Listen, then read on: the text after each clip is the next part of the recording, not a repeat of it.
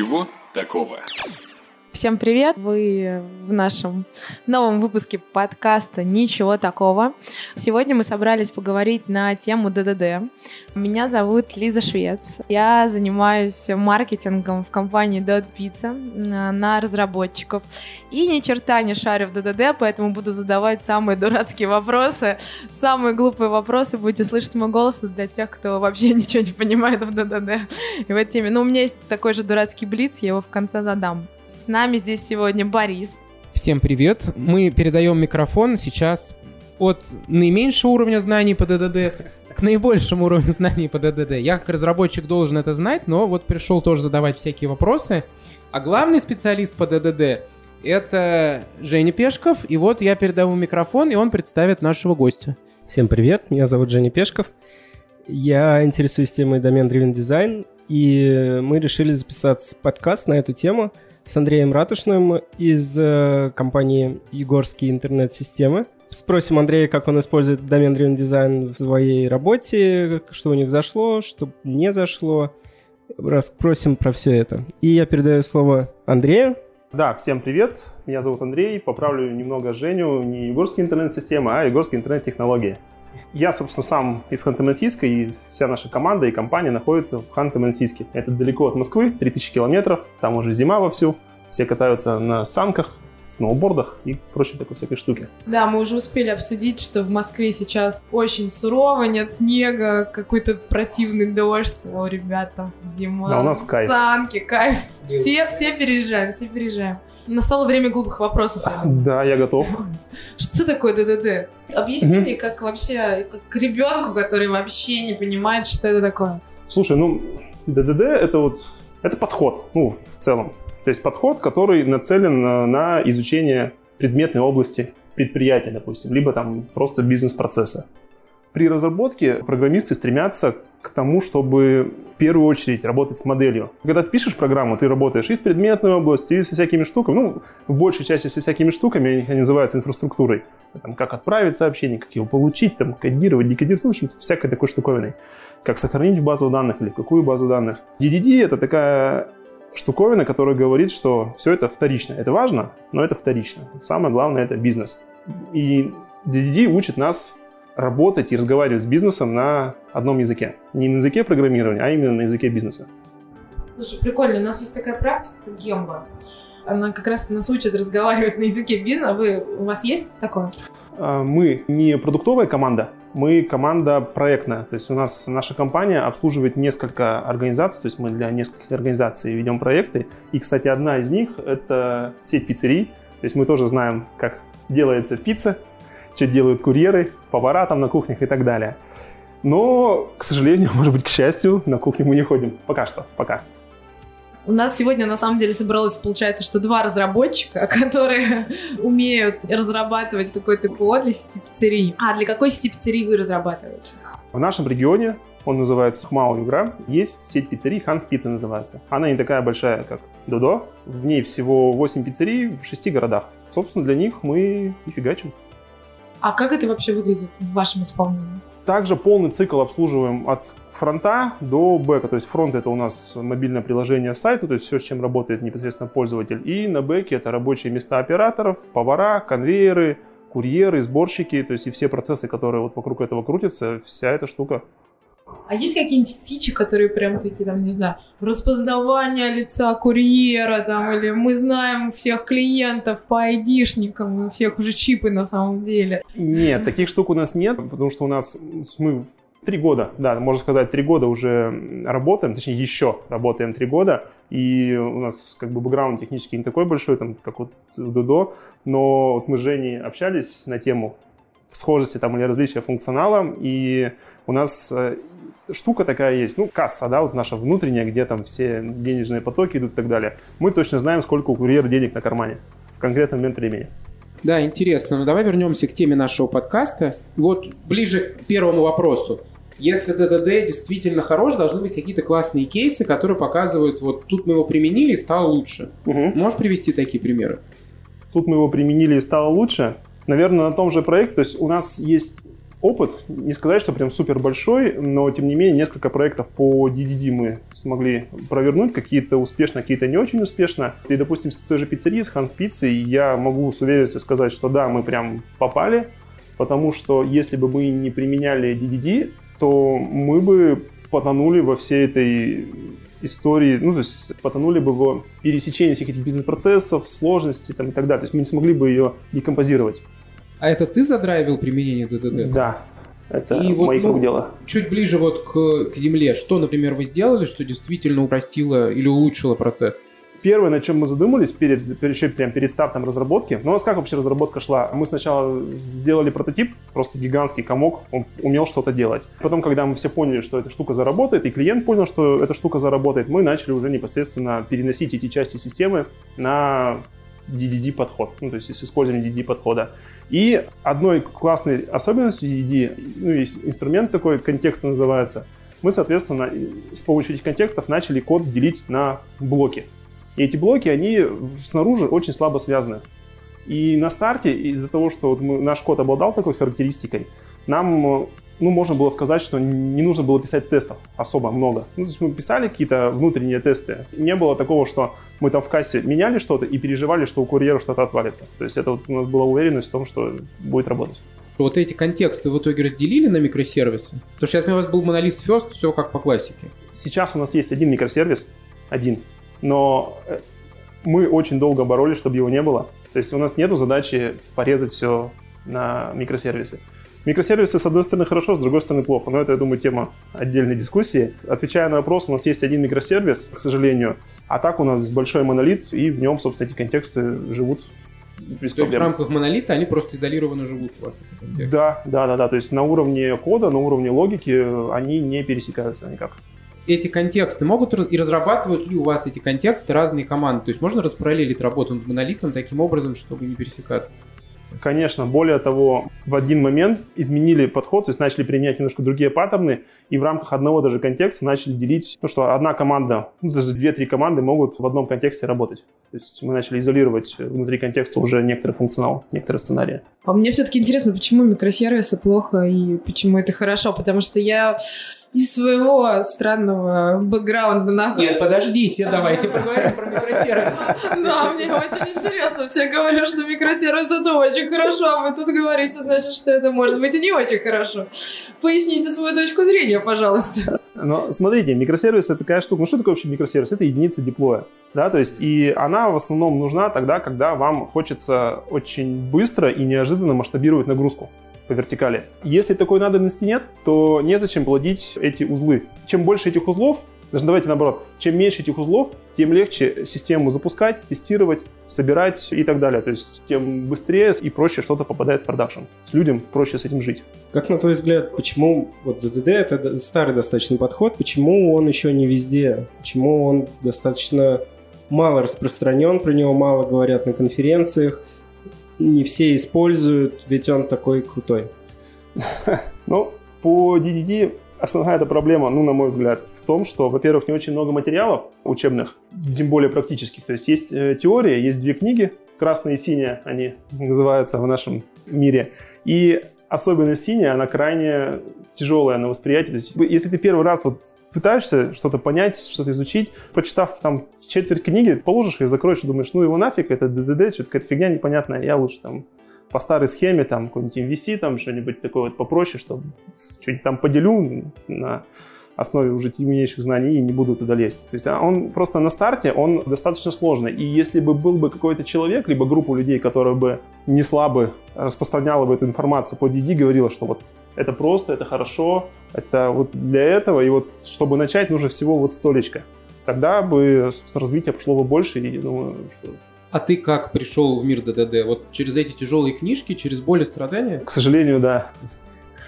Слушай, э, интересно, как это можно продать бизнесу? Потому что обычно же, ну, когда ты такой разработчик, CTO, мы будем применять новые подходы. У тебя, получается, замедляется разработка в какой-то степени, да? Ты там говоришь, мы тут новые подходы тестируем, вам от них будет лучше, больше потом экономить будем, и все. То есть как вы это продаете? Ну, типа, почему люди готовы?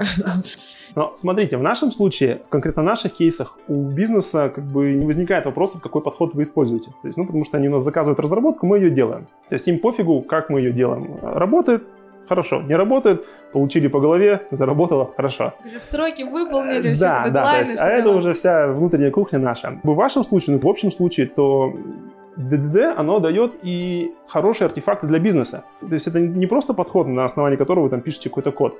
Вы разрабатываете артефакты, которые полезны и в первую очередь бизнесу, потому что есть такие штуки, как карты контекстов под области, которые полностью, по сути, описывают бизнес-модель предприятия. И то есть руководитель, условно говоря, если ему объяснить, что это такое, он может взглянуть на там, доску, стену, ну, какую-то на ограниченную область и увидеть, так, ага, у меня здесь грузчики, здесь у меня бухгалтерия, тут это работает, тут так работает, это вот так работает. Потому что в большинстве случаев в крупных организациях, не говоря уже там о руководителях и департаментах, даже часто разные отделы не понимают, что они там делают ну, в общем процессе. Поэтому ГДД, он дает такого рода э, плюсы. Смотри, вопрос к вот практике. Угу. К вам, понятно, вы нанимаете людей, приходят новые люди, и, скорее всего, они не знают про ДДД. Все верно. Как вы их погружаете? Заставляете чувствовать боль и страдания?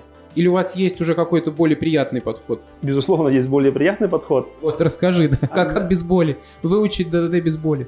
Да, ну смотрите, то есть, чтобы использовать DDD, ну, DDD это моделирование, то есть, да, то есть, если мы DDD говорит о том, что давайте начнем с модели, то что такое модель? Это, соответственно, мы должны некую реальную, там, ментальная модель называется, перенести в программу, то есть мы должны начать моделировать. С помощью чего можно моделировать? С помощью объектов, да, то есть нужен некоторый порог знаний. То есть сначала, если человек хочет прям вот к нам в команду, а у нас там в организации есть некоторые деления, есть, условно говоря, full stack разработчики, они средней сложности проектами занимаются, а есть типа такие, каждый заточен под что-то. Это вот наш отдел, и если ты хочешь попасть в наш отдел, ты должен, собственно, что-то знать. И вот ты получил все эти знания, к нам приходишь такой, и мы тебе даем маленькие задачки. Мы тебе не говорим, что это DDD там, то есть ты просто делай. Он начинает это делать, исходя из того, как он там понимает всякие там солиды, всякие там штуковины. И потом, когда он тебе сдает работу, ты ему говоришь, чувак, вот оно вроде работает, но его нужно переделать и объясняешь ему почему. Или иногда мы, допустим, даже собираемся в собрания какие-то и обсуждаем какие-то проблемы, которые там, ну, у всех. Ну, допустим, нейминг переменных. Очень такая серьезная проблема, она не только в DDD, она в принципе. А табы и пробелы спорите? Нет, это у нас э, прям зашито. И вы за что? Мы за табы. Молодцы, да. Ну как табы? То есть таб, 4 пробела. Ну, в файлах сохраняете табы при сохранении на диске. Да, да. Современный подход, мы тоже, ну, Еще раз отвечая на вопрос, мы не заставляем там что-то читать, учить э, целенаправленно, мы итеративно, то есть человек за там 3-5 месяцев начинает понимать какие-то основные базовые принципы DDD ну, с точки зрения реализации, а с точки зрения теории, вот, ну, стратегические паттерны, он начинает понимать их раньше, потому что у нас есть артефакты, всякие карты контекстов, и мы постоянно туда разработчиков говорим, вот смотри, вот тут такой контекст, тут такие-то объекты, а тут такой контекст, тут такие-то, вот тут трансляция, тут то, все. И они сначала не понимают, но постепенно входят, и кто-то даже начинает книжки читать потом. Ну, у вас хорошо, ты затащил это, уже все поставлено на рельсы. Угу. А что посоветуешь людям, которые вот только начинают? У них, например, сейчас стартует новый проект, или у них есть какой-то legacy монолит, который бы им хотелось порефакторить. Вот как им перейти на рельсы до домен Driven дизайна, с чего начать, как вот развернуться? Летом был я в Тюмени компания там есть, не буду называть э, название компании, большая компания, они ну, торговлей занимаются. И у них как раз команда, там человек 70 или 80, и они вот пилят гигантский монолит на Java, какую-то корпоративную штуковину. Ну, в общем, в их задачи входит разработка, ну, поддержка инфраструктуры именно вот всех складов, там, продажников и так далее. И вот они меня пригласили тоже им рассказать, что такое DDD и как им начать это DDD применять. В общем, два дня я им рассказывал, что это такое, у всех голова болела жутко, в том числе у меня, больше не, зовут. В целом, если серьезно, то тут очень важно, чтобы в такой команде был ну, один-два человека именно с архитектурными навыками, которые могли бы понять, где в системе есть так называемые швы. То есть, где можно взять и отрезать, вырезать какой-то функционал. Так можно сказать, функционал. То есть, у нас была история с кассой, вот она была написана там фиг пойми как. Мы понимали, что вот эта касса, она отвечает за это. Мы взяли ее, переписали и старый код извлекли, а новый подключили. То есть, по сути, у нас мы понимали, что есть какой-то логический шов, программного шва никакого не было. Вот, и с помощью вот этого приема, если его можно так назвать, изъяли и поставили уже в, монолит с новым контекстом. И так по шагам а, перефигачили всю систему. То есть нет смысла брать и делать версию 2.0 там, или еще что-то с точки зрения переработки. А если есть возможность, то нужно постараться начать с маленького и потихонечку изымать, заменять, изымать, заменять, изымать, заменять. А что ты советуешь разработчику? Вот я послушаю тебя, прочитаю синюю книгу или красную, угу. подкасты, блоги, и захочу затащить себя в компанию. Я обычный разработчик, вот как мне подойти к архитектору или к техдиру или еще кому-то, чтобы ну, объяснить ценность того, что я услышал? Ну, смотри, тут все зависит, конечно, от конкретной компании, от конкретной ситуации, да, то есть есть компании, где вот есть условный техдир, и без его воли ничего не сделает, ну, то есть никакие решения не принимаются. Тут вариантов особо немного, да, то есть ты как-то должен замаслить техдира, и тогда у тебя все получится. А есть компании, которые где-то там полояльнее к коллегам относятся, и там, может, они разбиты на маленькие команды, которые там свои микросервисики пилят. И там уже можно с ребятами твоих знаний будет недостаточно, если ты начнешь на DDD такой, с использованием DDD писать код. Твои пацаны, которые рядом сидят, они, ну что за фигню он делает? И начнут тебе все ломать. То есть тебе в любом случае придется инициативную группу какую-то собрать и с ними, ну, с командой со своей, наверное, начать этот подход как-то вместе пробовать. Потому что там очень много нюансов, и без практики там вообще не разобраться. А насколько нужно это, ну, грубо говоря, евангелизировать внутри компании? Ну, то есть, не знаю, например, вот у нас есть Женя, который фанат DD, угу. и мы хотим, чтобы у нас во всем Дода это начало применяться. Ну да, у нас есть техдир, который принимает решения, но тем не менее, ты же можешь начать там, не знаю, внутри рассказывать там другим, например, ну, стать таким евангелистом внутреннем компании. Насколько это вообще там работающий, ну, может быть, у тебя есть что-то из практики или не работающий подход? Я тут опять как, как маркетолог так мыслю. Но смотри, тут тоже ситуация она, ну, не такая простая, как кажется, потому что ты несешь эту волю в своей компании, рассказываешь что-то, но дело в том, что даже если вот вы как бы продуктовая компания, этот DDD в рамках вашего продукта, он не везде нужен. То есть не нужно думать о том, что сейчас вот у нас есть такой подход, типа крутой, и сейчас мы его везде запилим, все там заменим, у нас все круто заработает. Нет, DDD решает конкретные задачи, и тут очень важно не перестараться. В чем плюс, ну вообще, даже не в том, что сейчас вот там Евгений условно, да, взял, всем рассказал, и все таки начали DDD знать, писать там и так далее. Фишка в том, что если люди начнут стремиться к DDD, то есть DDD он что говорит? Разделяйте разделите, делите, понижайте связность и следите за бизнес-логикой. То есть, если люди начнут по-другому, шестеренки крутиться начнут, то и код начнут лучше писать, и, может быть, где-то даже скорость увеличится. И не обязательно этот подход, не обязательно знания должны превратиться в коде именно в какие-то там контексты там, или какие-то единичные артефакты. А код может остаться кодом, но он может стать чище, лучше, и скорость и качество повысится. Ты так говоришь, что как будто ДДД это прям вот такая серебряная пуля, и волосы станут шелковистыми, и все вырастет. А почему тогда он до сих пор не везде применяется? Что, что если все сразу код лучше начнут писать ДДД? Это не серебряная пуля. Я сейчас попробую немножко по-другому сформулировать. Допустим, также на нашем примере. У нас несколько проектов, и в каких-то проектах мы применяем ДДД, а в каких-то не применяем, потому что там это нецелесообразно. Но я говорю просто про то, что знание, которое дает ДДД, и сам, в принципе, само восприятие того, как строятся слои программы, если так можно назвать, оно улучшает навыки программиста в принципе. Три критерия, которые говорят, что в этом проекте точно надо применять ДДД, и там точно будет выигрыш. Ну, трех, наверное, не назову. Самый, наверное, основной критерий — это количество use cases. Ну, сценарий использования вашей системы. То есть, если у вас там их 2, 3, 5, 7, ну, там в районе 10-15, давайте вот так вот возьмем, бизнес-логика не такая сложная, и вы можете там не париться, никакой DDD не применять. Может, там какой-то облегченный DDD тоже подход есть.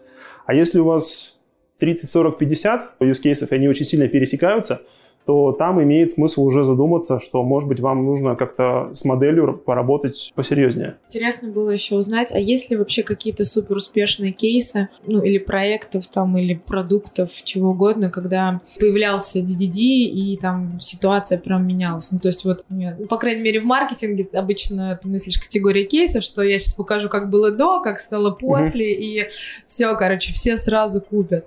Если вот, ну, в этом подходе какие-то такие, может быть, они мировые, может быть, там не обязательно из твоей практики, но вообще вот что-то такое прям яркое. Ну, я прям таких супер ярких историй успеха не знаю, но слышал про компанию, ну как слышал, я ну, много смотрю всяких конференций, бываю на них, и ребята, по-моему, с Украины, они фигачили несколько лет каршеринг, европейский какой-то компанию, сейчас не помню, в общем, использовали что-то там, какой-то подход, ну, в общем, было без ДДД, стало с ДДД. И они прям показывали там метрики, как у них там все быстрее, лучше, сильнее стало и так далее. То есть в этом профит есть, безусловно, но тут тоже нужно понимать момент, когда его надо использовать. То есть это ну, не серебряная пуля, действительно. И, то есть тут, как в принципе в любой разработке, да, если ты принимаешь какие-то архитектурно значимые решения, то решение, принятое сегодня в этом проекте, не факт, что заработает завтра, там, в этом же или в следующем. То есть тут надо конкретно подходить. Если я собираюсь выходить на рынок, искать работу, ДДД, если я его знаю, это будет плюсом для меня при поиске? Вот сейчас котируется, вы смотрите, другие смотрят. Я думаю, что, наверное, нет. Ну, то есть нет такого, что есть сертификация там всяких компаний, там Microsoft, там, я, допустим, на PHP пишу, у нас там от PHP сертификация, от Zen всякие инженерные сертификаты. То есть э, у нас в России, наверное, нет. То есть ты знаешь, круто, то есть, ну, знания DDD, они, наверное, обуславливают твой уровень, в принципе, как разработчика, как специалиста. Они, может быть, даже эти знания тебе не пригодятся, ну, как я работодатель, если я буду тебя нанимать на работу, может быть, они и не нужны будут, ну, в том виде, в каком они есть. Но понимая то, что ты владеешь этой методологией, да, то есть она непростая. И то есть это означает, что у тебя уровень твой, он достаточно высок. Вот так вот, наверное, я бы сказал. За границей, если я соберусь валить? Я думаю, что да, потому что за границей DD-комьюнити, оно намного выше, и подход этот, он намного популярнее, чем у нас. В Европе, по крайней мере. В Америке не знаю, но в Европе точно.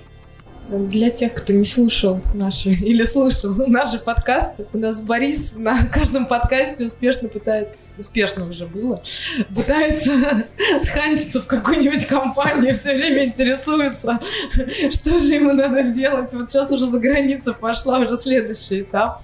Передаю слово Жене, Жене, эксперту в DDD. Не, Борис, если ты как бы устойчив к холоду, то можешь перебираться в Ханты-Мансийск. Я на Новый год, ну, после еду э, в небольшой отпуск в Мурманск. Я решил, что нельзя умереть и не увидеть северное сияние. Ну, ага. Ну, то есть это там теплее, чем у вас, насколько я знаю. Можно умереть и увидеть северное сияние. В принципе, тогда уже формально. Может, программистская задача формально выполнена. Ну, я по вакансиям скажу немного. В некоторых вакансиях указывают ДДД как желаемое требование – в России, да. То есть, ну, я там видел это. Вопрос про языки. То есть ты упомянул, что у вас PHP. С какими языками DDD дружит? Или это не зависит от языков? Технологии, функциональные подходы? Как ты считаешь, накладывает ли язык на какие-то ограничения или наоборот делает применение DDD проще? Сам по себе подход, он не привязан к языку, в принципе. То есть вы можете писать на чем хотите. Просто какие-то языки, возможно, больше подходят для DDD, какие-то, возможно, меньше. Но а большинство специалистов, и, в принципе, на GitHub я вот очень часто смотрю репозитарии именно связанные с DDD, они либо на C-Sharp, либо на Java. То есть это вот подавляющее большинство. Встречал на JavaScript, на Scala, нет, на Scala, по-моему, не встречал. Ну, в общем, Java либо C-Sharp, это вот основной пул специалистов именно в DDD. Но писать на чем, на чем хотите, на том пишите вот исходя из твоего последнего ответа, можно ли утверждать, что объектно-ориентированные языки подходят для ДД лучше, чем функциональные? Ну, наверное, нет. То есть и функциональные языки, они тоже в этом плане хороши. Что вообще есть такое ДДД с точки зрения реализации? То есть ДДД дает нам э, несколько артефактов, такие как сущность, агрегат, объекты значения. И наша основная задача в рамках, ну, если правильно назвать, цикла, ну, то есть пользователь нажал на кнопочку, там, применить или там что-то посчитать, положить в корзину, у нас внутреннее состояние системы поменялось из А в Б. То есть, по сути, машина состояний. И функциональные языки, намного лучше и намного даже удобнее наверное, работать с ними, точнее с помощью их с машинными состояниями, чем с объектно-ориентированными языками программирования. И я думаю, что если так ставить вопрос, то, наверное, тогда функциональные языки лучше для работы с DDD. Но в принципе, я думаю, что разницы никакой. Ну, то есть, как бы, у меня просто нет опыта использования функциональных языков программирования в этом подходе. Мы поговорили про ООП. Используют такой термин, как состояние. По сути дела, все ООП — это про работу с состоянием. Да. Насколько ну, я вижу, в ДДД больше идет э, упор на события, на какой-то вот поток. То есть вот как ты считаешь, надо ли как-то перестраивать свое мышление вот от э, жонглирования стейтом до вот использования событийной модели? И насколько это сложно, если это требуется? Наверное, тоже все зависит от того, какие паттерны вы используете в проекте. Допустим, могут уже очень простые проекты быть, ну, относительно простые. Есть такая штука CQRS и Event Sourcing. Это вот как раз про события, про, про отсутствие состояния по факту. То есть там вы действительно жонглируете событиями, восстанавливаете событий и персистите эти события обратно. А если вы не используете event sourcing, то вы из базы данных, ну, из хранилища извлекаете агрегат или там сущность, и оно имеет свое состояние. Вы это состояние, по сути, меняете и обратно персистите. Тут все зависит от проекта, но у нас в нашей команде все ну, оперируют понятием именно состояния. То есть мы все именно под это заточены. У нас понимаем, что такое событие, зачем они нужны и так далее. Но именно акцента на события, именно на жонглирование этих событий у нас нет, потому что у нас немножко по-другому построен проект. Прежде чем проводить Блиц, мне интересно узнать, а есть ли в России какие-нибудь сообщества, каналы в Телеграме, все что угодно, где можно пообщаться с людьми на тему DDD и вообще спросить совет, может быть, тебя найти? Ой, ну меня можно найти в Ханты-Мансийске. Я лично не встречал прям персонализированных каналов в Телеграме по DDD. Есть несколько каналов, ну, за исключением Жениного, конечно, канала. Правда, там не очень большая аудитория, но, тем не менее, мы вот все там про DDD. Дадим ссылочку на Да, канал. ссылочку обязательно дадим. Я подписан на несколько каналов э, именно айтишных, где обсуждают, в принципе, разработку.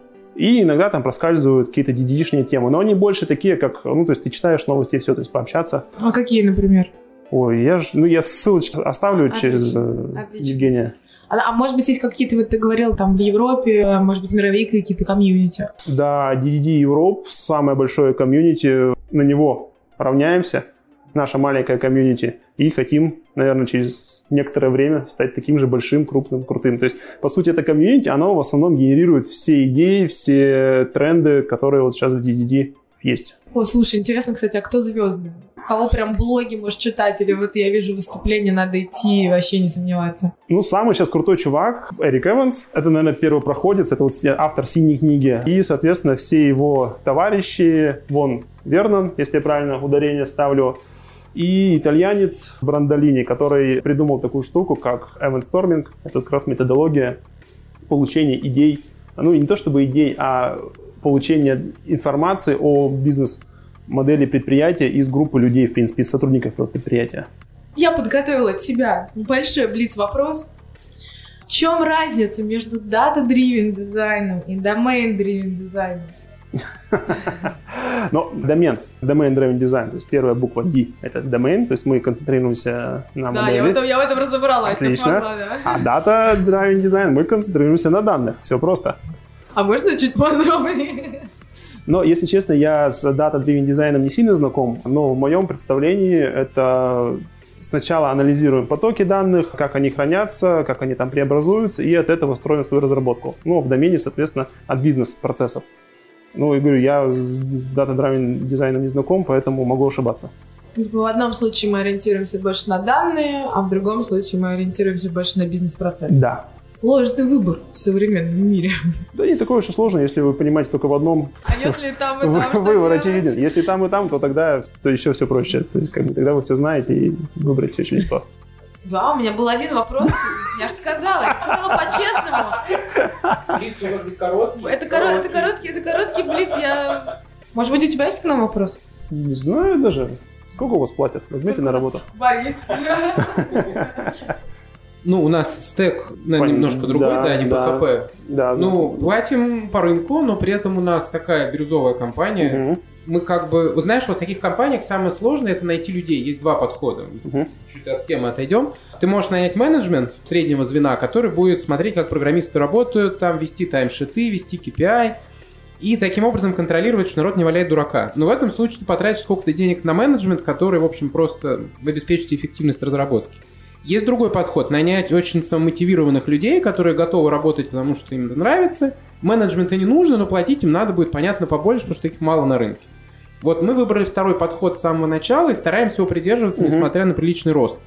Ну, пока он, в общем, себя оправдывает. У нас действительно без менеджмента, у нас плоская структура, то есть буквально там вот я разработчик, и надо мной там наш технический директор, который принимает там, ну, фундаментальные решения, больше, наверное, в сфере HR-менеджмента, чем технической разработке. И пока это работает, мы вот так умеем. Но понятно, что есть проблема масштабирования. Мы смотрим на своих коллег по рынку, кто делает примерно так же, и видим, что вот те, кто перерос там определенный масштаб, ну, условно, в 100 айтишников, Мгм. они сталкиваются с проблемой там, ну, как минимум, координации уже на таких масштабах. Поэтому в целом в России никто, наверное, вот так вот не сделал. Мы тут первые будем, видимо, если вырастем быстрее.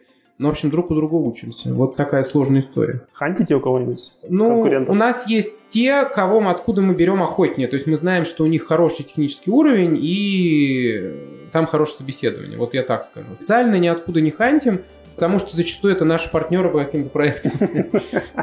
Саша, если ты слушаешь этот подкаст, наш CTO, не обижайся на Бориса. Он не со зла. Мы верим, что ты принимаешь серьезные технические решения. А не только HR-менеджмент. Ну что, спасибо большое. По крайней мере, мне точно объяснил и нашим слушателям, что такое Domain Driven Design. Мне кажется, стало попрозрачнее, как это вообще внутри компании продавать, кому это нужно, где это вообще в целом применимо. Спасибо, что в гости пришел. Все, да, всем спасибо. Ну и будет справедливо, если Женя скажет завершающее слово, потому что у него самая длинная борода из здесь присутствующих. Да, спасибо, Андрей, за то, что поделился. И мы теперь все понимаем, что ДДД — это ничего такого. Спасибо, друзья, что пригласили. Надеюсь, что благодаря таким подкастам в нашем строю прибавится и, собственно, с каждым разом все И- больше и больше. И, и последний, последний факт напоследок. Вы представляете, люди, которые разбираются в ДДД сейчас в комнате, это единственные люди с бородой. Всех остальных нет бороды. Возможно, борода — это признак человека, который разбирается в ДДД. Секунду, теперь ты тоже разбираешься в ДДД? Придется отрастить. Что делать? Все, всем спасибо. Ничего такого.